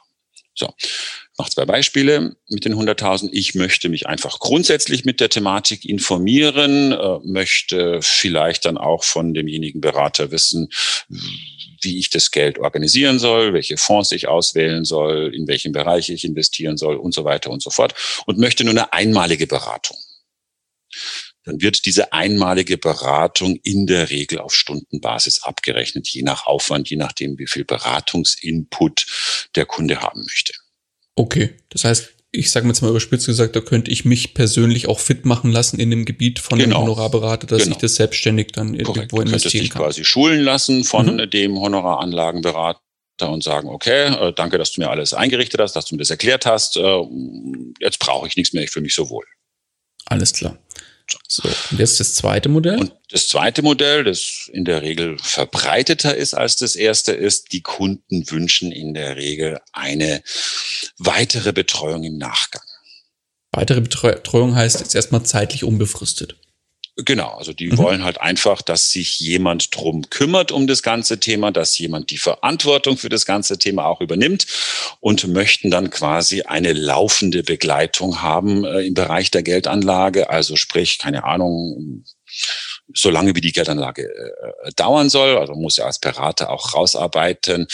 Ähm, wozu ist das Geld gedacht, wann brauchst du das Geld wieder, dann erst kann ich dir eine sinnvolle Handlungsempfehlung geben, äh, nach dem Motto, keine Ahnung, äh, ich, ich brauche das Geld nächstes Jahr wieder, dann macht es natürlich keinen Sinn, das in Aktienfonds zu stecken, weil es einfach zu volatil auf die kurze Zeit. Ist. Das heißt, in der Beratung wird es entsprechend rausgearbeitet und ähm, in der nachgelagerten Betreuung, und das ist das, was die meisten Kunden sich wünschen, dann äh, wird halt ein regelmäßiges Controlling gemacht, dann wird geguckt, äh, ob die Fonds nach wie vor gut sind, die ausgewählt wurden, ob es vielleicht mittlerweile bessere gibt. Also der ETF-Markt ist ja stark in Bewegung, wie du auch äh, und deine Hörer sicherlich auch wissen, da kommen ja ständig neue Player. Gerade, ich glaube, vor zwei Jahren ist ähm, die zweitgrößte Gesellschaft hier in äh, Deutschland eingetreten, Vanguard Fonds, äh, sagt euch bestimmt was. Also es gibt BlackRock, Vanguard, äh, Dimensional, die großen ETF-Anbieter und klar auch in Deutschland iShares etc. Äh, und dann guckt man dann in der laufenden Betreuung, okay, passt das Ganze so? Haben sich vielleicht Lebensumstände verändert, äh, wo man Rechnung tragen muss auf das ganze Thema? Ähm, und dann wird ein sogenanntes Volumenhonorar verrechnet. Ein Volumenhonorar ist ein Prozentsatz auf das betreute Vermögen. Und äh, dieses Volumenhonorar wird im Bereich der Geldanlage Servicegebühr genannt und bewegt sich so Auge mal Pi plus minus ein Prozent plus, mehr, plus Mehrwertsteuer äh, auf das betreute Volumen. Also so gehen zum Beispiel Vermögensverwalter an das ganze Thema ran. Das heißt so um die ein Prozent, kann man sagen. Genau, vom betreuten. Dicker Daumen. Mhm. Genau. Das heißt, wenn wir bei den 100.000 Euro bleiben und ich sage jetzt, äh, okay, ich will damit eigentlich nichts mehr äh, zu tun haben, mach mal auf gut mhm. Deutsch. Mhm dann kostet mich das ein Prozent, ich gehe mal von aus, per Anno. Korrekt. Mhm. Das heißt, von den, wenn jetzt mal angenommen, mit den 100.000 Euro, die würden jetzt angelegt werden, aber es würde sich nichts tun über, sagen wir, mehrere Jahre hinweg. Dann hat der Berater einen schlechten Job gemacht.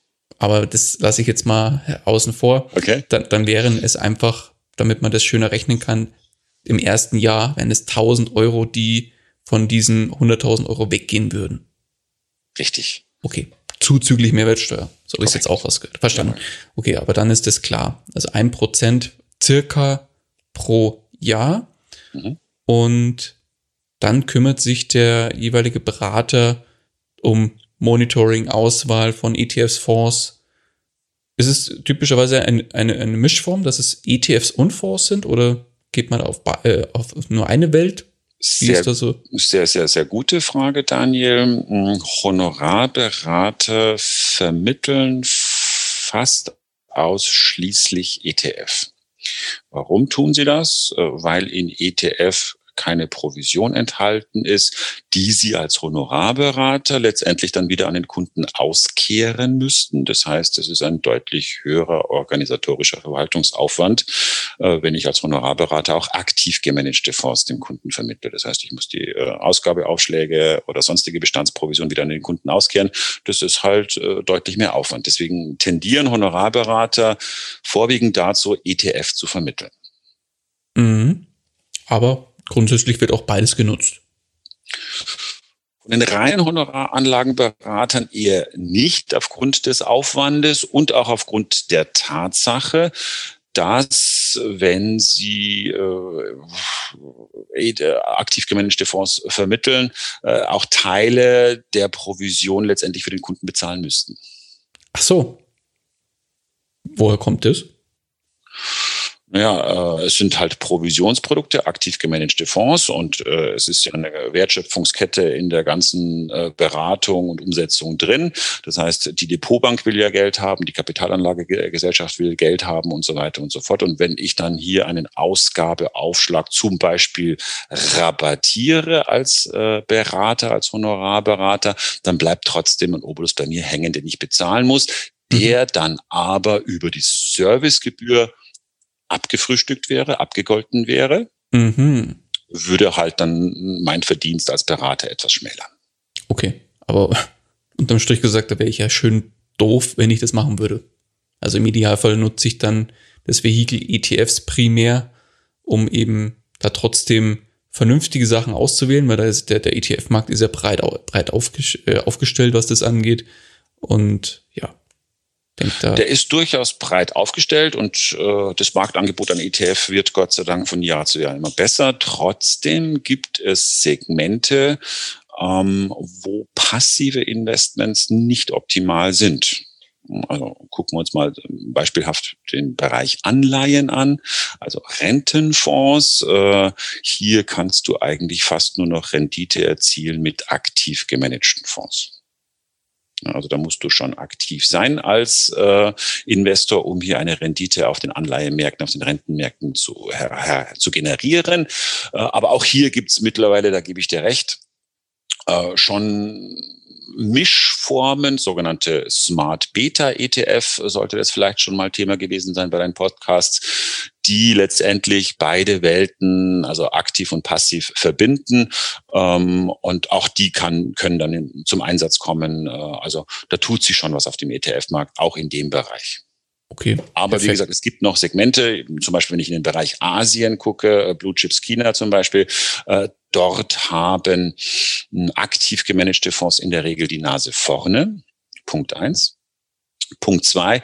Ich habe persönlich auch überhaupt nichts gegen den Einsatz von aktiv gemanagten Fonds. Also ich bin ein sehr großer ETF-Freund und zu 80 Prozent sind meine Portfolien meine Kunden auch auf ETF-Basis. Dennoch gibt es Bereiche, wo ich sage, da ist ein aktiv gemanagter Fonds durchaus besser, äh, weil es ein kleiner Markt ist, zum einen. Und wenn ich sehe, dass ein aktiv gemanagter Fonds über lange Zeit, also sagen wir mindestens zehn Jahre, seinen Index, seinen ETF outperformt und mir, keine Ahnung, ich mache ein Beispiel, zwei, drei Prozent mehr Rendite pro Jahr bringt äh, als ein ähm, ETF, äh, dann habe ich da auch kein Problem als Berater zu sagen, okay, dann sponsere ich den Kunden an der Stelle ein bisschen. Der freut sich, der bleibt bei mir, ist eine gute Kundenbindung, der hat eine Überrendite im Vergleich zum ETF. Äh, also das macht auch zu 20 Prozent auch durchaus sind, äh, aktiv gemanagte Fonds beizumischen, so lange, bis nicht irgendein ETF-Anbieter das auch leisten kann.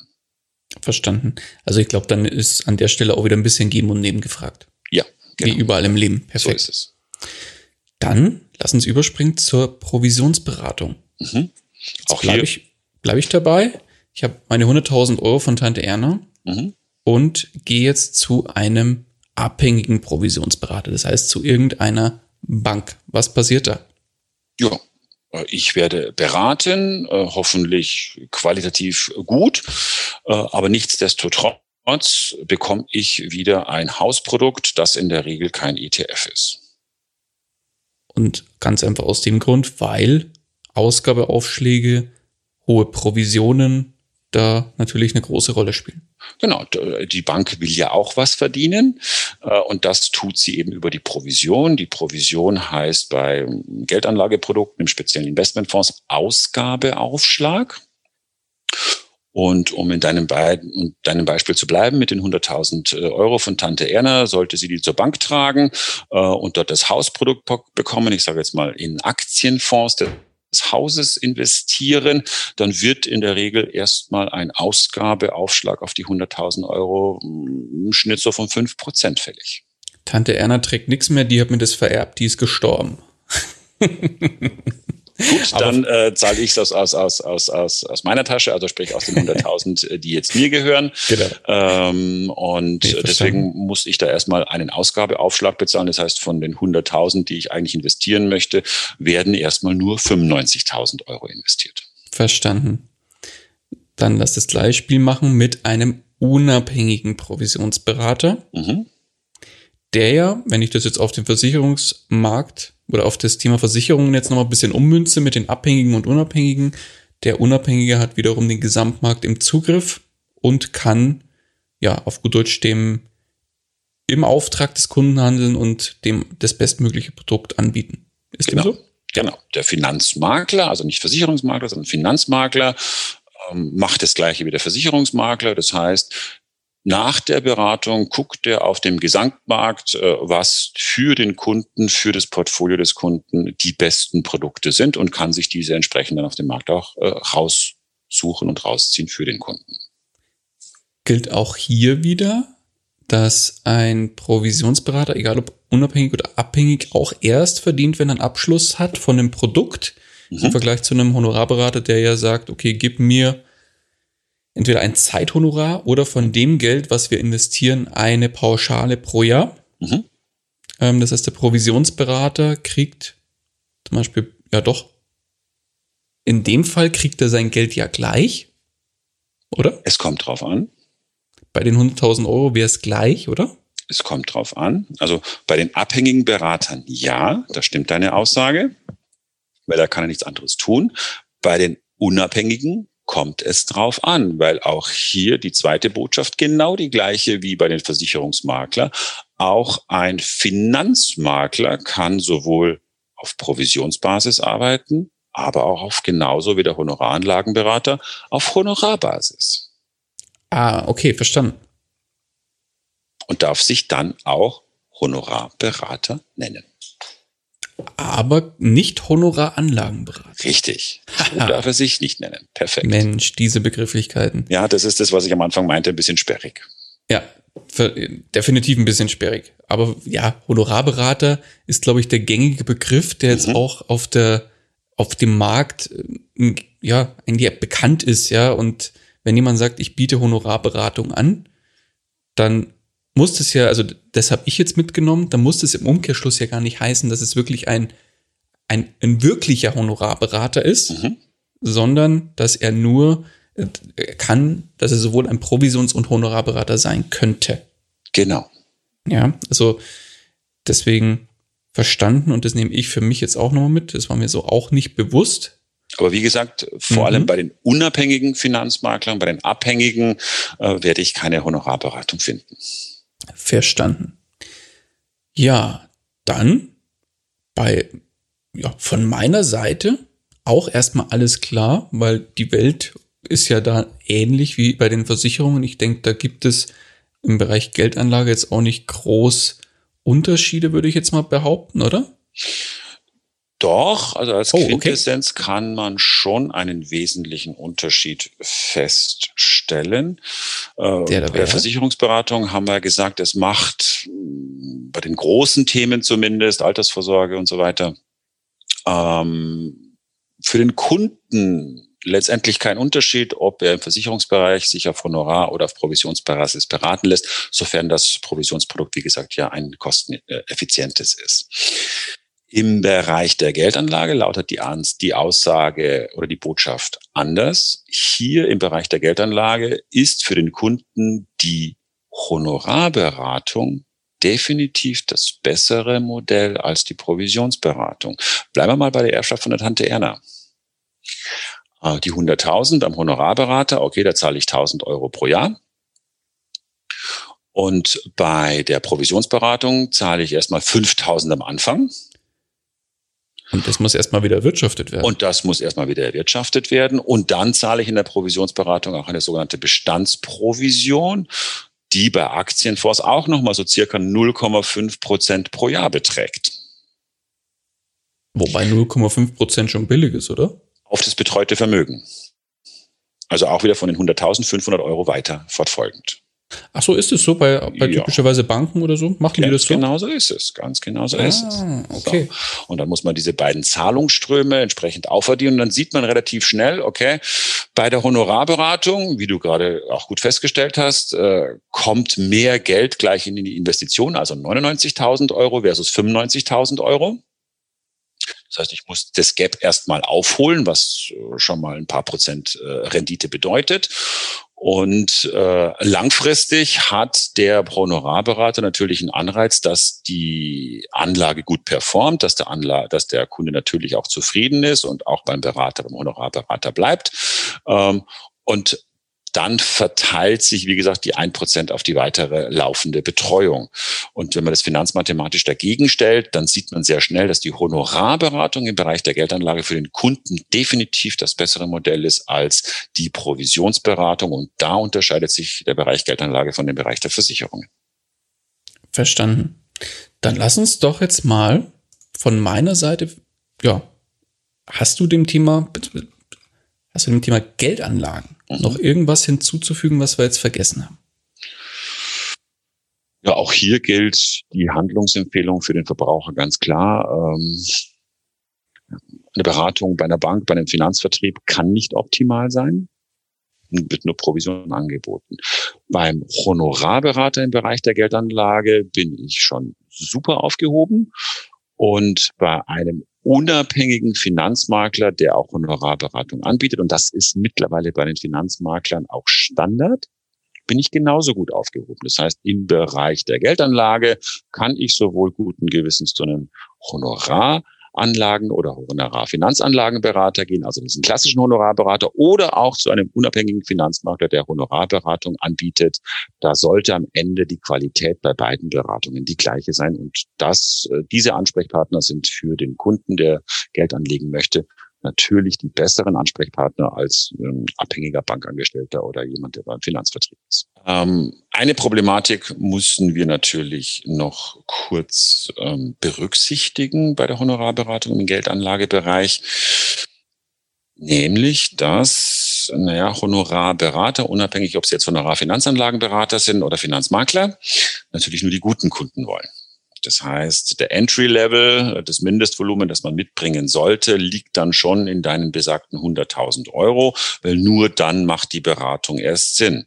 Das heißt im Umkehrschluss, ein Kleinsparer, der einen monatlichen Sparplan von 50 oder 100 Euro äh, machen möchte, wird wahrscheinlich bei einem Honorarberater, egal aus welchem Lager er jetzt kommt, wahrscheinlich keine Beratung bekommen, weil sich das für den Honorarberater nicht rentiert. Ne? Machen wir mal ein Beispiel, keine Ahnung, äh, möchte 100 Euro monatlich sparen, am Jahresende kriegt der Berater davon ein Prozent. Also äh, 1200 Euro mal äh, ein Prozent sind 12 Euro Verdienst in diesem Jahr für einen Zeitaufwand von, ja, ich sag mal, mit Beratung, mit Umsetzung mindestens fünf Stunden.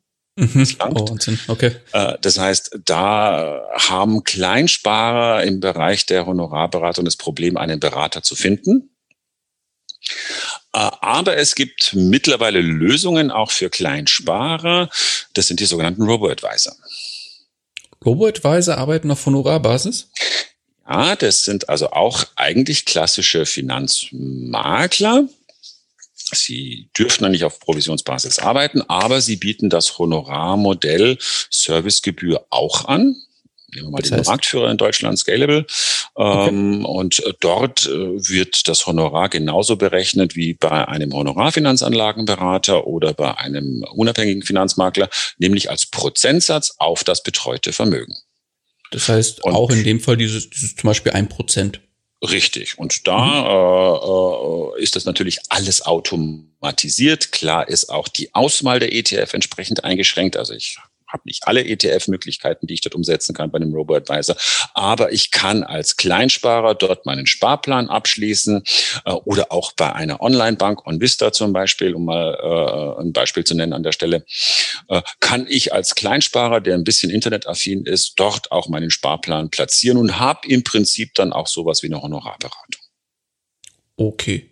Oder, jetzt kommt noch Variante C, weder Honorarberatung noch ähm, noch Provisionsberatung, einfach die klassische Do-it-yourself-Variante, die wir ja hier im Podcast sehr gerne predigen. Das heißt, mach's im Zweifel einfach selber. Ganz genau. Äh, das ist natürlich auch eine Möglichkeit, äh, dass man sich um den Bereich Geldanlage letztendlich dann auch selber kümmert, sofern man Lust auf das Thema hat, äh, sich da reinarbeiten möchte. Ähm, der Unterschied zur Versicherungsberatung ist einfach folgender. Im Bereich Do-it-yourself bietet der Bereich Geldanlage mittlerweile äh, Möglichkeiten, dass ein Sparer, ein Kunde das selber umsetzen kann. Das gibt der Markt her. Mhm. Im Bereich der Versicherung ist dem nicht so. Weil? Da gibt's äh, warum? Das hat einfach ja historische Gründe auch, ähm, auch noch aufsichtsrechtliche Gründe.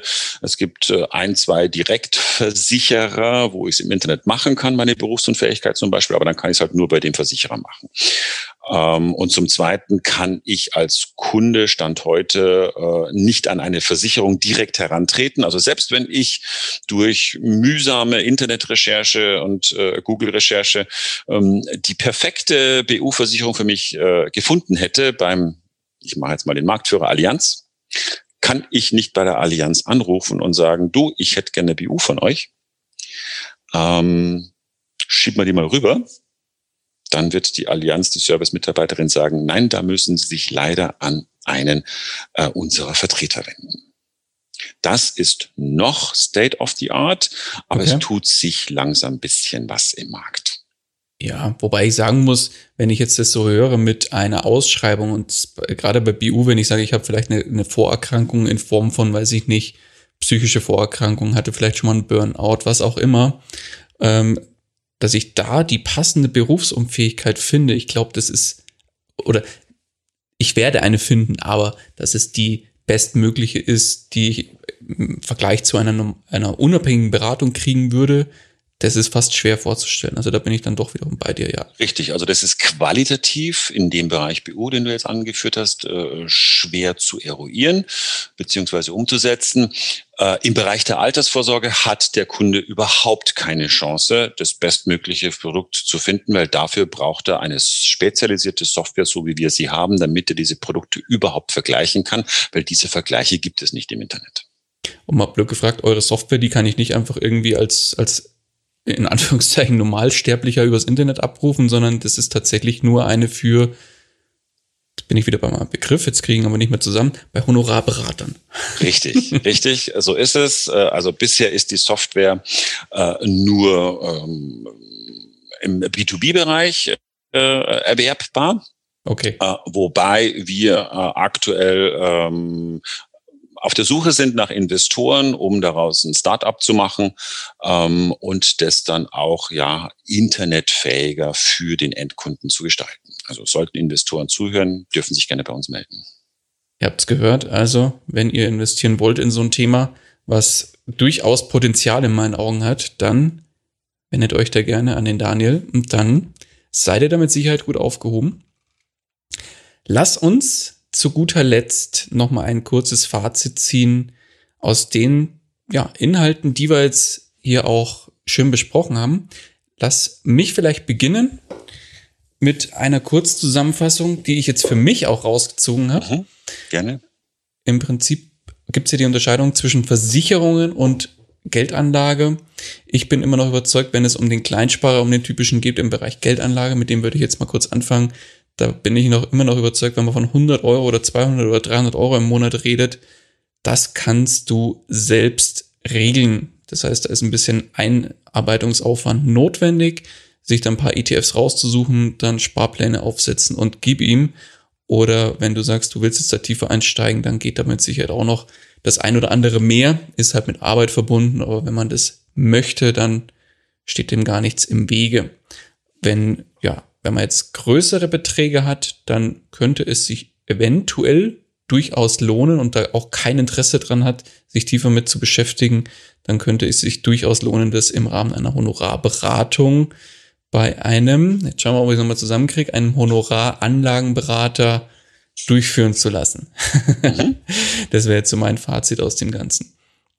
Beziehungsweise, wenn du selbst sagst, ich habe da gar keinen Bock drauf, dann gibt's immer noch die Robo-Advisor, die das auch im Zweifel noch für kleines Geld, die die Arbeit sogar noch abnehmen, die Auswahl von ETFs und Co.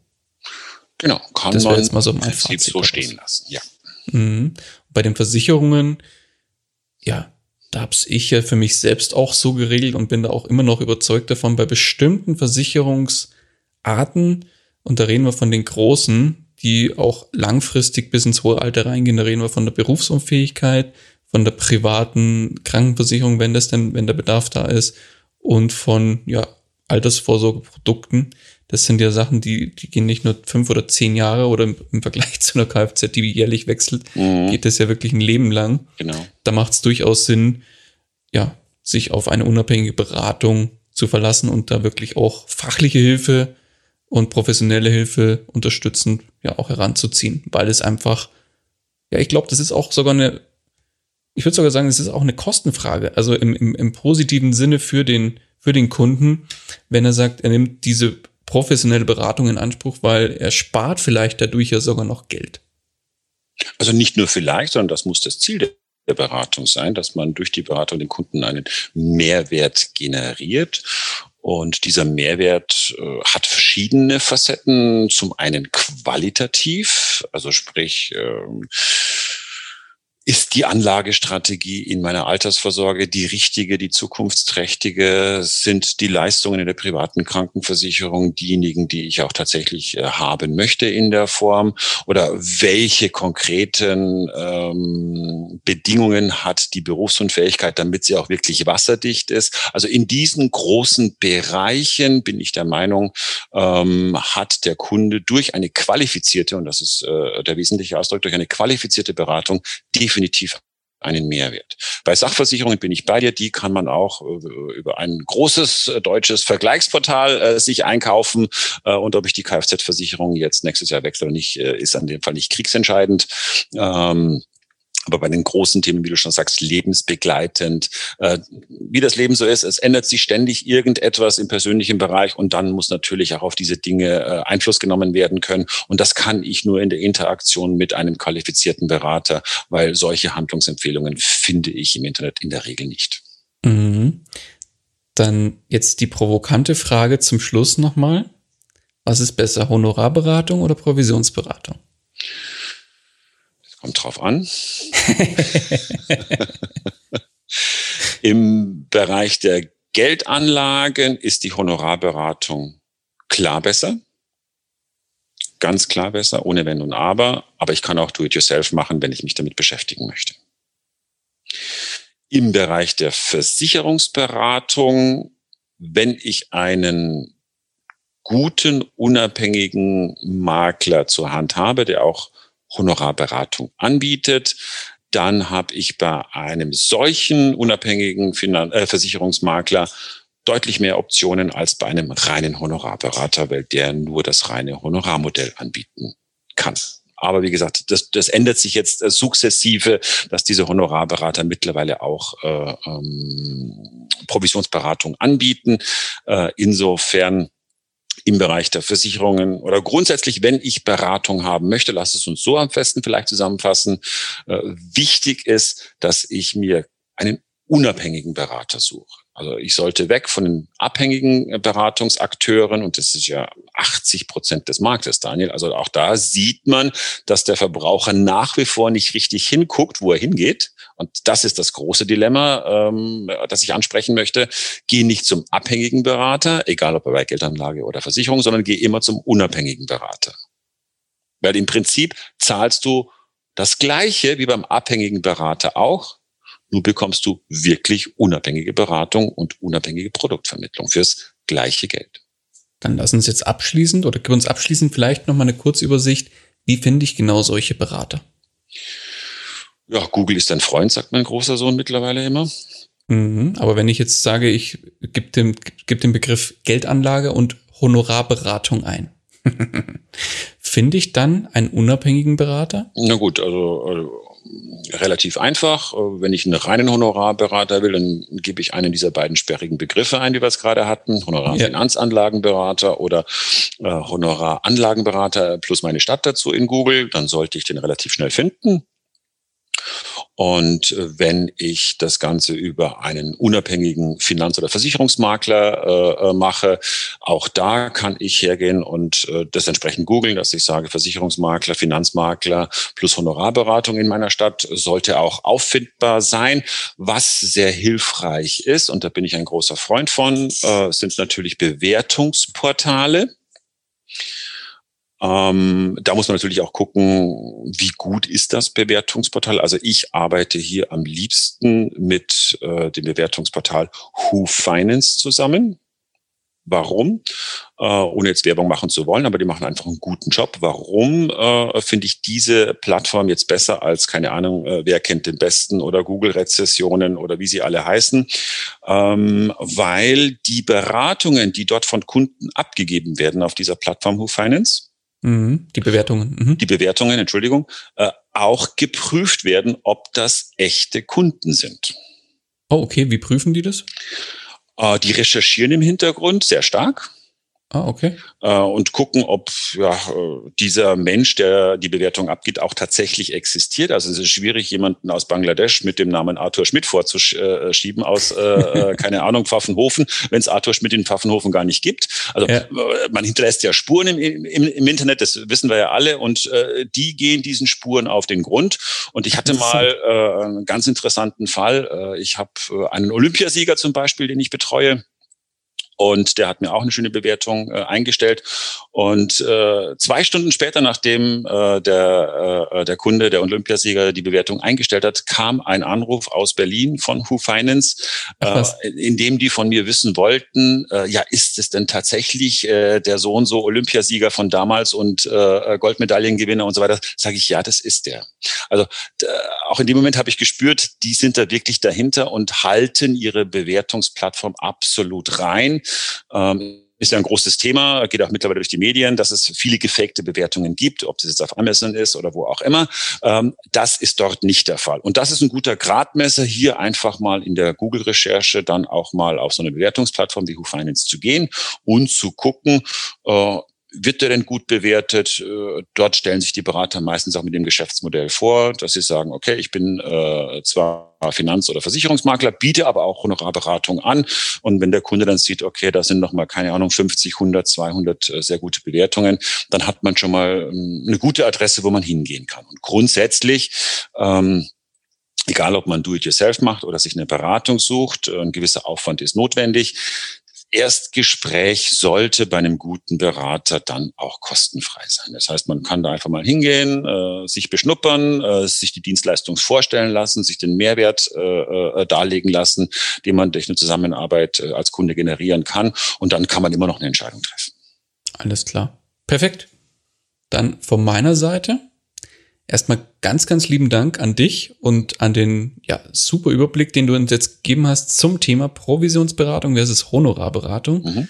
Also ganz, ganz herzlichen Dank von meiner Seite ja. für deine Zeit.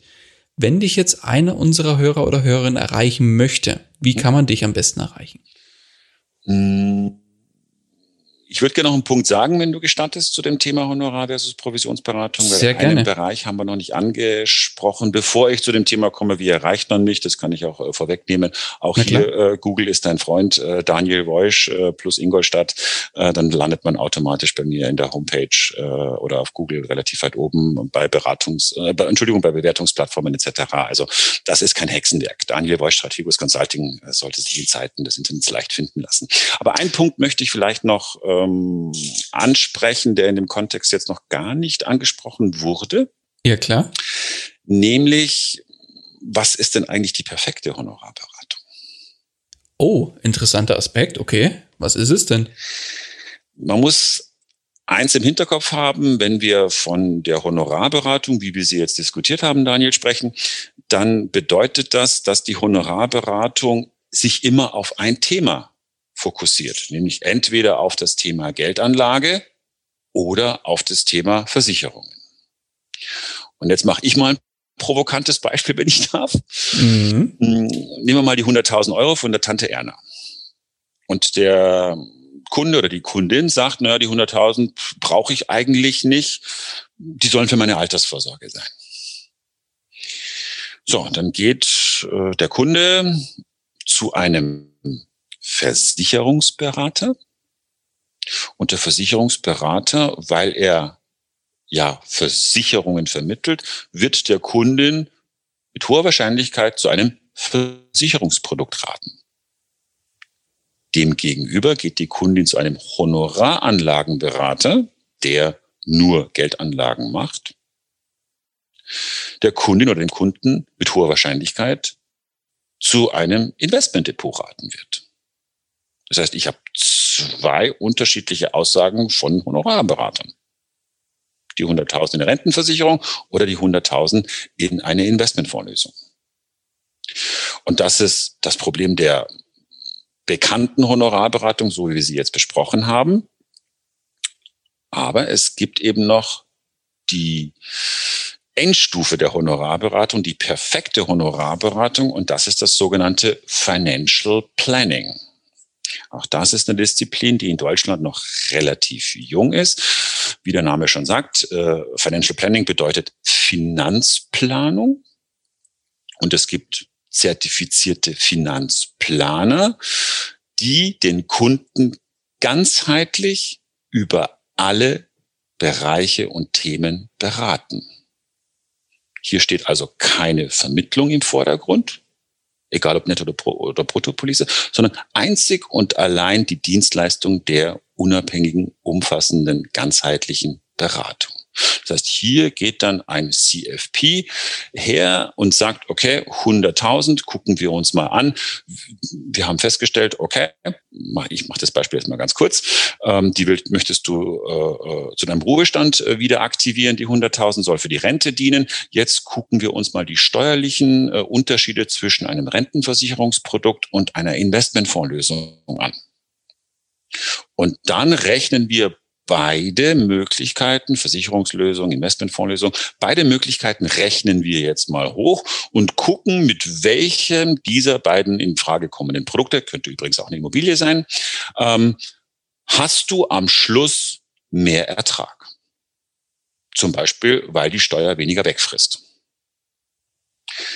Und das ist Honorarberatung, wie sie in Perfektion sein sollte, dass ich mich nicht automatisch für ein Produkt aussprechen muss, weil ich aus diesem Lager komme, sondern dass ich völlig unabhängig aus der Vogelperspektive mir das ganze Thema beim Kunden angucken kann und sagen, okay, jetzt gucke ich mir alle möglichen Investmentbereiche an, die es gibt und arbeite mit dir heraus, welches konkret für dich der beste ist und gebe dir dann eine Handlungsempfehlung, sei es eine Rentenversicherung, sei es ein Investmentfonds oder sei es eine vermietete Immobilie.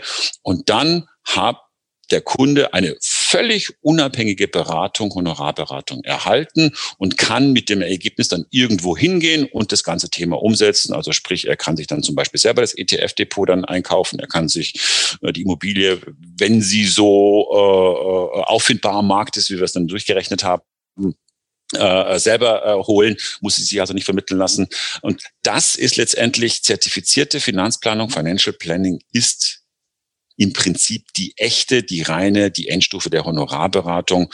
Und da beim, bei, bei Certified Financial Planner muss man eben aufpassen. Es gibt viele Freerider, viele Trittbrettfahrer im Markt, die sich ja Ruhestandsplaner, Finanzplaner, Finanzplaner ist übrigens auch kein geschützter Begriff, genauso wie Honorarberater. Ach, Aber gut, es okay. gibt eben zertifizierte Finanzplaner, CFPs zum Beispiel, so, so wie ich, ähm, die eben diese unabhängige, ganzheitliche, vernetzte, kundenindividuelle Beratung leisten können. Und okay. das ist die Endstufe der Honorarberatung. Das würde ich jetzt mal fast als Schlusswort nehmen. Also ich finde das eigentlich eine schönes, einen schönen, einen schönen Abschluss von dem, von dem Gesamtbild, was wir jetzt hier von dir erhalten haben. Aber nichtsdestotrotz, mein Guter, haben wir jetzt knapp eineinhalb Stunden miteinander gesprochen. Wow, so schnell. Wow, Wahnsinn. Ich glaube, wenn wir jetzt noch tiefer einsteigen würden, dann könnten wir noch zwei, drei Stunden da sprechen. Aber du hast uns jetzt wirklich einen super Überblick gegeben, einen sehr tiefen Einblick in beide Welten. Und ja, ich habe auf jeden Fall nochmal für mich einiges mitgenommen für beide Welten und ähm, kann eigentlich nur sagen, von meiner Seite Hut ab für das, den tollen Input, den du hier gelassen hast.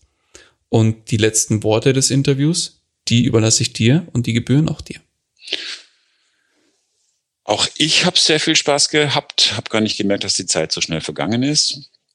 Ich hoffe, dass nicht nur du aus unserem Gespräch äh, wichtige Erkenntnisse und, und Handlungsempfehlungen ableiten konntest, sondern vor allem auch deine Hörer.